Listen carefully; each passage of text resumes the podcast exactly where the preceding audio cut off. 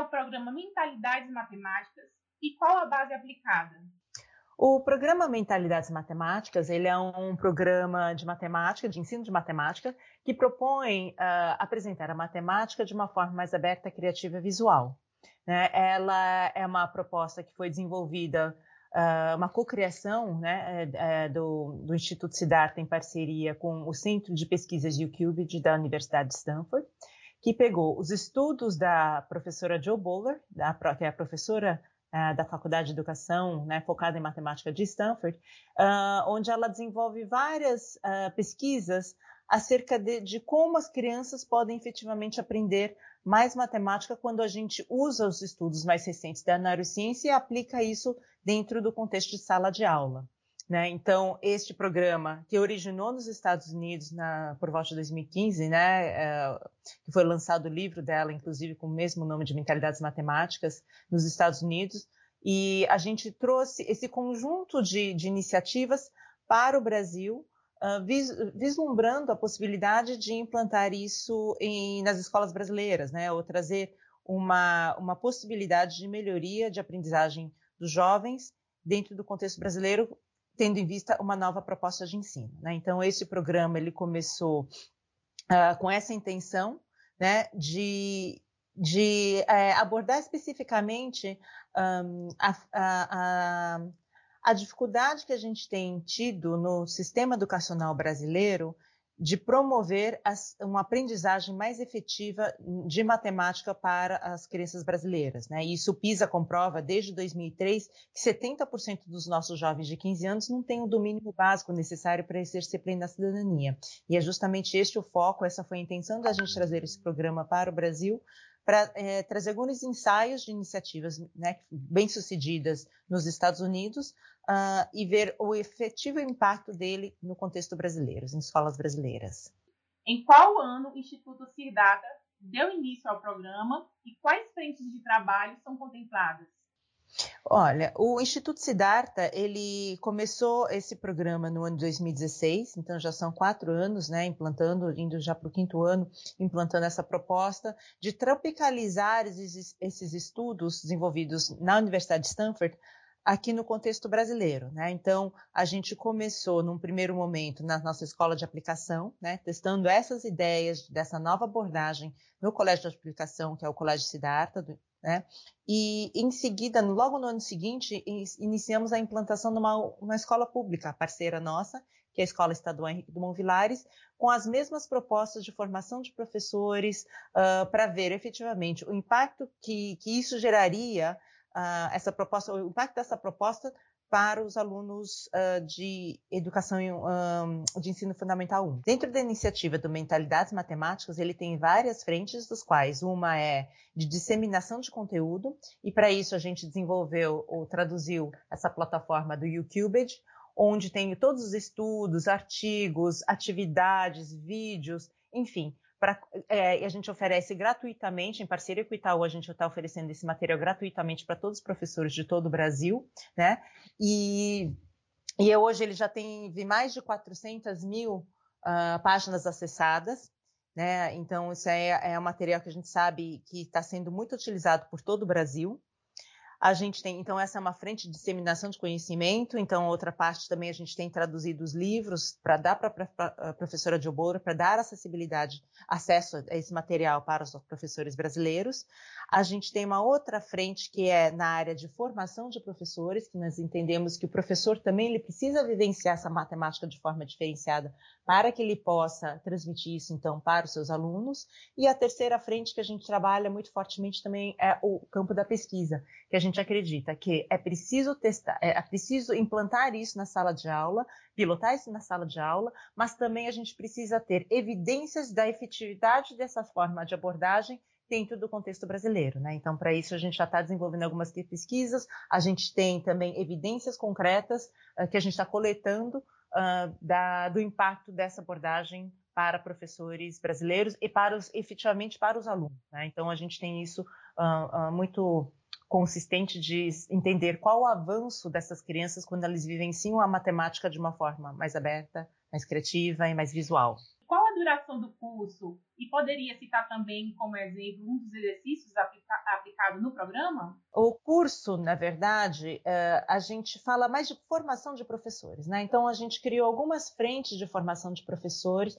É, então a gente tem um programa que a gente desenvolveu ao longo, né, uma parceria que a gente tem com a Escola Estadual Henrique Dumont Vilares, que é um programa que a gente chama Matemática e Equidade. Este é um programa contínuo de formação de professores de ensino fundamental 1, né? E também temos um programa que é do curso de férias, que a gente formou professores ao longo de três meses dentro dessa nova abordagem e implantamos essa, essa esse curso ao longo de 10 dias em janeiro de, de 2020. Né? E os resultados dessa implantação, tanto do programa Matemática e Equidade quanto do curso de férias, nós temos evidências uh, consistentes, concretas aqui, dos avanços das crianças no desempenho de matemática. A gente percebe que isso é um, a formação de professores é um fator extremamente chave para uh, o processo de, de, mudança de paradigma de que matemática uh, pode ser aprendida por todos os alunos. Poderia citar também como um exemplo dos exercícios aplicados? Um dos princípios que a gente trabalha dentro do, do programa Mentalidades Matemáticas é uma questão de senso numérico e a flexibilidade numérica, né? Então, hoje em dia, a gente tem muitos exercícios onde são dados para os alunos que a gente fala que são mais voltados para o processo de memorização e, e de, de, fórmulas e procedimentos, né? Por exemplo, é, quando a gente vai treinar uma adição ou uma multiplicação, né? A gente dá muitos exercícios seguidos um atrás do outro com a mesma estrutura, 20 mais 20, 30 mais 30, 40 mais 40, ou, sei lá, 41 mais 25, enfim, você vai, a gente dá muitos desses tipos de exercícios repetitivos, né? Ah, mas a pergunta quando a gente traz, quando a gente fala de senso numérico, não é se o menino acertou a conta ou não. Talvez esse aqui é importante? É importante. Mas talvez o mais importante quando a gente fala dessa nova abordagem, ou dessa abordagem da mentalidade das matemáticas, é que ele consiga trabalhar com esses números de uma forma flexível. Ou seja, por exemplo, ao invés de falar que 20 mais 20 igual a 40, por exemplo, é, a pergunta, talvez, para os meninos, para ficar mais engajador, é de quantas formas você consegue fazer uma soma que o total dê o resultado de 40. Então, você trabalha com uma outra lógica, ao invés de o resultado, é de quantas formas diferentes você consegue chegar naquele mesmo resultado. E aí as meninas vão começar a brincar com as equações. Você pode começar com uma soma, por exemplo, eventualmente trabalhar uma multiplicação para chegar nesse número de 40, uma de subtração, uma divisão. Então, você está trabalhando esse senso numérico e a flexibilidade numérica, que efetivamente é muito mais importante que simplesmente saber fazer a conta corretamente. Né? Então, ele tem uma sensação, é, é uma, um sentido do número mais aprofundado, né? Porque quando a gente foca simplesmente no procedimentos e fórmulas, muitas vezes né, eu me vejo nesse lugar, né? Eu memorizava a fórmula sem saber por quê. Eu só sabia que tinha que fazer essa fórmula e tinha que operacionalizar essa forma corretamente. Mas e o sentido disso, né? Pouco se era discutido. Então, com essa abordagem, a gente fala muito mais de uma matemática é, voltada para a profundidade do que para a velocidade. Né? Então, existem vários, uh, inclusive prêmio Nobel, né, prêmio de, é, ganhadores da medalha Fields, né, o Lawrence Schwartz, que ele fala que quando ele estava no ensino médio, ele era muito mais devagar que os seus colegas e ele se sentia não competente na matemática. Ele só foi descobrir que a matemática não tinha a ver com velocidade já depois é, de muitos anos, né? E isso é uma pessoa que ganhou uma medalha Fields e ele hoje afirma que, é, que a, a, velocidade não tem nada a ver com profundidade. E hoje ele continua tão lento, mas entende que a velocidade não tem nada a ver com a profundidade e ou a compreensão matemática. Que é um conceito para a gente um pouco difícil, né? Que a gente está treinado a acreditar que o cara que faz cálculo rápido é o cara que entende, né? É o cara que sabe mais. Mas não necessariamente. E qual é o papel dos instrutores no processo? Os professores é, são fundamentais para esse processo de, de, mudança de percepção é, de que a matemática é uma disciplina extremamente acessível para todos. De fato, uh, os professores, quando a gente percebe que eles têm alguma, alguma uh, ansiedade em relação à matemática, isso é passado diretamente para os alunos. Então, quando a gente fala de formação dos professores, o primeiro passo é como é que é a relação do professor com a disciplina? Né? Então, se ele tem uma relação positiva, que ele, é, ele vê, enxerga beleza por trás da matemática, mais do que fórmulas e procedimento, ele consegue transmitir aquilo também para o seu aluno, aquele encantamento pela disciplina. Que você, se você olhar ao redor, e Galileu já dizia isso, que a linguagem da natureza só é compreensível para quem domina também a linguagem matemática, né? E, e vice-versa. Então, ela, ela é muito, ela permeia o nosso dia a dia. Então, quando o professor se vê nesse lugar, entende a concepção de matemática, não no stricto senso de, de que é uma, uma disciplina procedimental, mas sim que a, a, matemática é a ciência dos padrões, né? E como alguns matemáticos assim a definem, é que a matemática é a ciência dos padrões, então ele consegue começar a, a integrar o dia a dia das crianças com a sistematização e os conceitos matemáticos. Então, o papel do instrutor neste, neste lugar, né, dessa matemática, é fundamental porque ele é uma figura que inspira muitos alunos quando ele faz as conexões mais profundas do que é a, a, matemática inserida no nosso cotidiano, né? Então a gente vê que ele também, né? Muitos dos professores que a gente tem hoje também são frutos do nosso sistema de uma matemática muito fechada. Então dentro do processo de formação, eles passam por essa vivência eh, em primeira mão, dessa matemática mais aberta, para eventualmente conseguir uh, transmitir isso, para proporcionar essa mesma experiência para os seus alunos. E quais os principais resultados obtidos com os alunos até o momento? No caso de, no, nos resultados, é, a gente teve em janeiro deste ano, eu tava, estava comentando do curso de férias, né? Então, esse foi um programa acompanhado de, com uma pesquisa desde o seu, seu início. O resultado da pesquisa aponta que os meninos que passaram por esse curso de férias, depois de 10 dias, eles tiveram um avanço equivalente a 1,3 anos de escolaridade em conceitos matemáticos.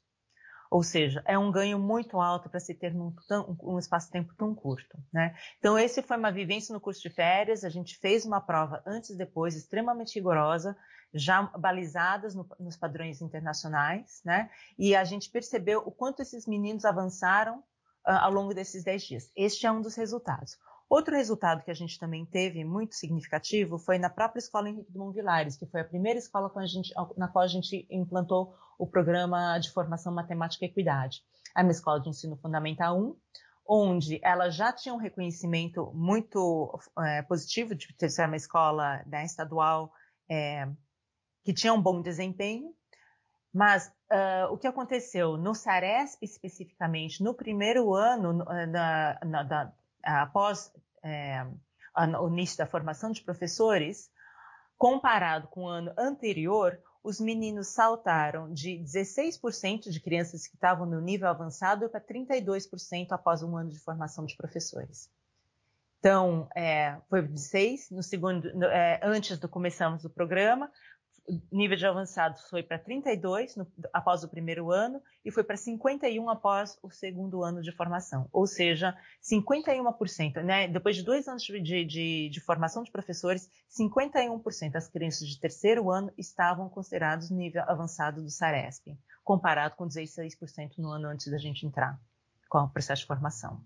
E diante desses resultados, há algum parceiro que pretende levar a experiência para outros lugares do Brasil?